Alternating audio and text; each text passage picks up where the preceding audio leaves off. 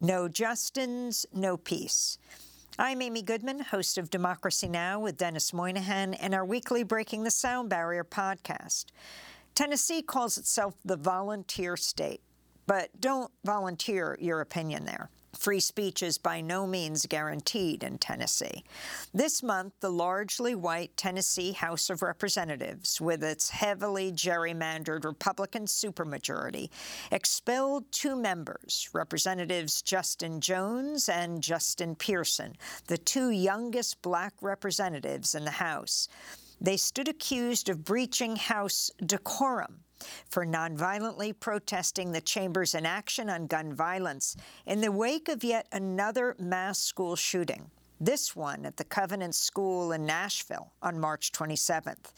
Three nine-year-olds and three adults were killed by the single shooter armed with an AR-15-style semi-automatic assault rifle, a weapon of war.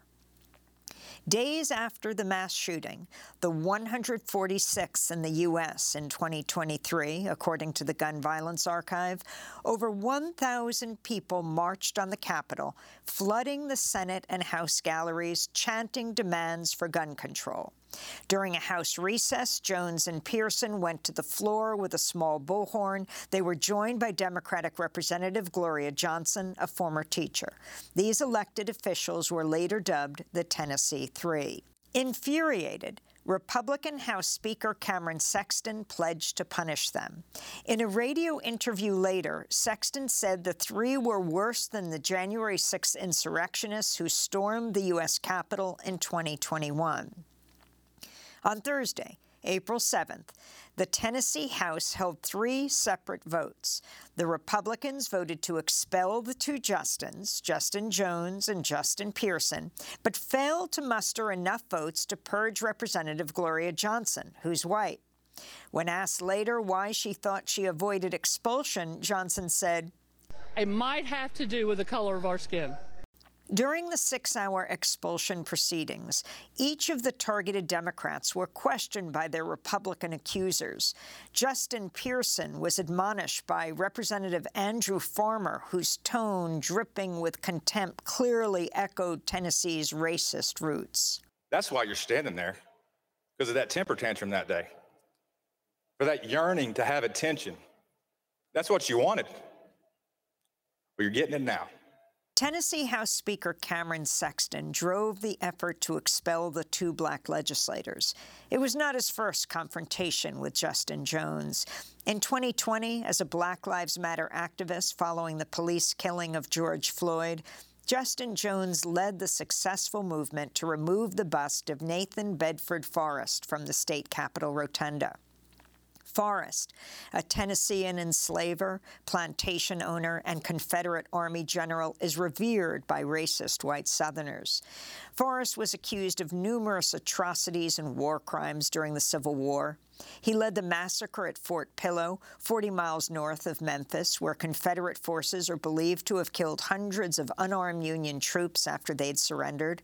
Forrest was also the first Grand Dragon of the Ku Klux Klan, which was founded in Tennessee. Cameron Sexton voted against removing his sculpture. On Holocaust Remembrance Day, January 27, 2022, Sexton interrupted a floor speech by Democratic Representative John Ray Clemmons, whose wife is Jewish. Clemens was criticizing a Tennessee county banning the Holocaust memoir Maus by Art Spiegelman. Justin Jones has repeatedly called on House Speaker Cameron Sexton to resign. By most accounts, Sexton's campaign to purge the Tennessee Three has failed miserably. On Monday, just days after their expulsion, Justin Jones was unanimously reappointed by the Nashville City Council. On Wednesday, Justin Pearson rallied with supporters in Memphis in front of the historic Lorraine Motel. It was on the second floor balcony of the Lorraine Motel where Martin Luther King Jr. was assassinated on the afternoon of April 4, 1968, almost 55 years to the day that the Tennessee House expelled these two young black elected officials.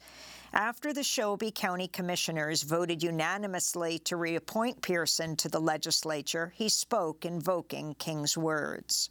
So, the message for all the people in Nashville who decided to expel us you can't expel hope. You can't expel justice.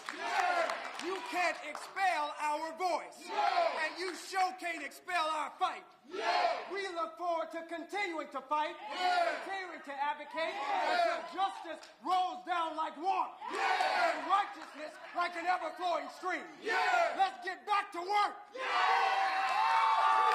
In 1892, a white mob burned the offices of the Memphis Free Speech and Headlight newspaper to the ground in retaliation for the fearless anti-lynching reporting by the newspaper's co-owner, legendary black investigative journalist Ida B. Wells.